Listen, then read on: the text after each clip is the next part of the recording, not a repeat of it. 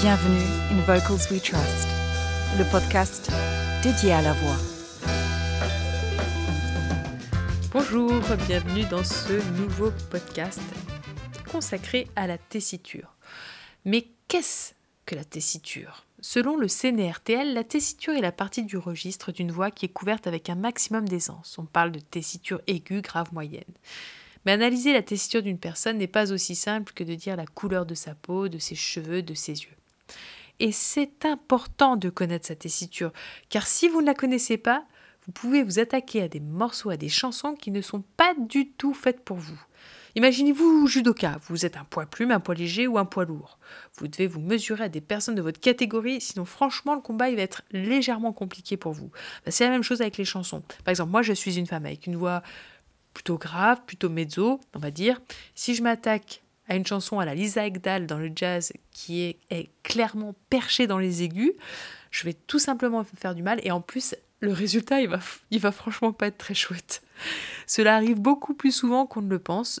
Certaines liaisons, à force de malmener vos cordes vocales, peuvent être irrémédiables.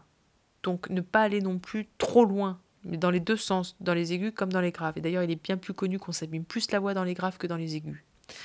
Mais grâce à la précision et l'efficacité du geste vocal, nous en reparlerons lors d'un prochain podcast, il est possible à un chanteur de faire progresser sa tessiture au fil de son apprentissage, notamment dans les aigus. Et cela dépend aussi de notre intérêt artistique. Par exemple, dans le chant grégorien, les tessitures des pièces sont limitées car tout le monde doit pouvoir chanter quels que soient ses moyens vocaux. En variété française, l'immense majorité des chansons chantées par les femmes se situent dans une octave et demie. La prouesse vocale n'est donc pas la priorité, seule l'émotion prime. Dans certains répertoires lyriques, la tessiture demandée peut atteindre deux octaves et demie, la différence là se situant dans les aigus. Encore dans le registre lyrique, on classe les voix par tessiture ou registre du plus grave au plus aigu en fonction des notes que les chanteurs chantent avec le plus de facilité. Cela permet également aux compositeurs d'écrire selon les capacités de chaque type de voix. De la plus grave à la plus aiguë, vous aurez chez les femmes contralto, mezzo-soprano, soprano, chez les hommes basse, baryton, ténor, contre-ténor et haute contre. Le jazz et le gospel, selon la paire de composition, peuvent se rapprocher euh, dans l'écriture euh, d'un geste vocal proche du lyrique, mais cela est loin d'être systématique. Par exemple, notez la différence entre Billy Holiday, Julie Andrews, Lisa Ekdahl, China Moses, la Fitzgerald et tant d'autres magiciennes de la voix. Le type de musique pratiquée implique donc des choix techniques adaptés. Je vais vous présenter à présent les tessitures des voix des femmes dans les deux mécanismes les plus courants, c'est-à-dire la voix de poitrine et la voix de tête. Pour que tout soit plus facilement compréhensible, nous allons commencer par poser quelques repères sur le clavier si vous en avez un, car tout part de là. C'est une sorte de défi de vous transmettre cela par l'intermédiaire d'un podcast sans réel visuel et auditif, bien que vous trouverez en pièce jointe un clavier afin de vous permettre de comprendre. Donc tout part du lac 440.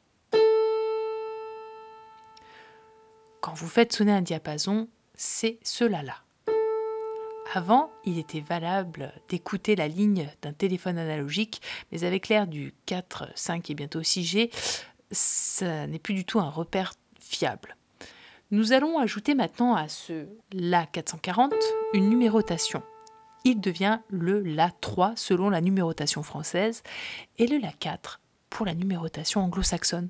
Nous sommes en France, donc je me baserai sur la numérotation française et je m'excuse auprès de nos amis canadiens qui seront donc forcément troublés par la transmission qui va suivre.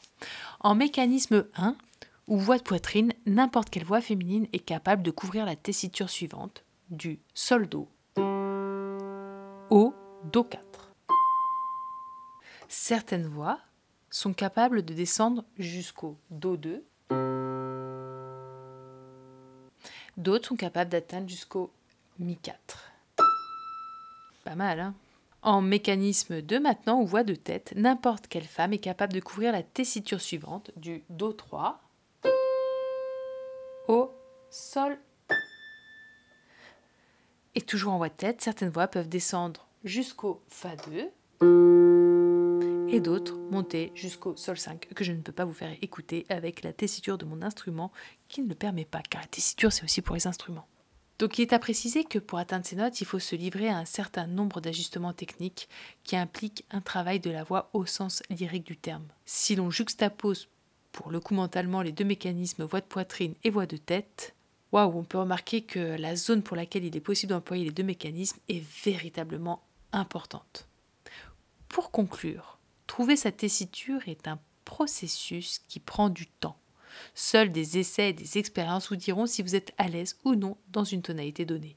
Essayez des chansons de plusieurs artistes et de divers registres. Testez, affinez, en prenant soin de ne pas aller au-delà de vos limites.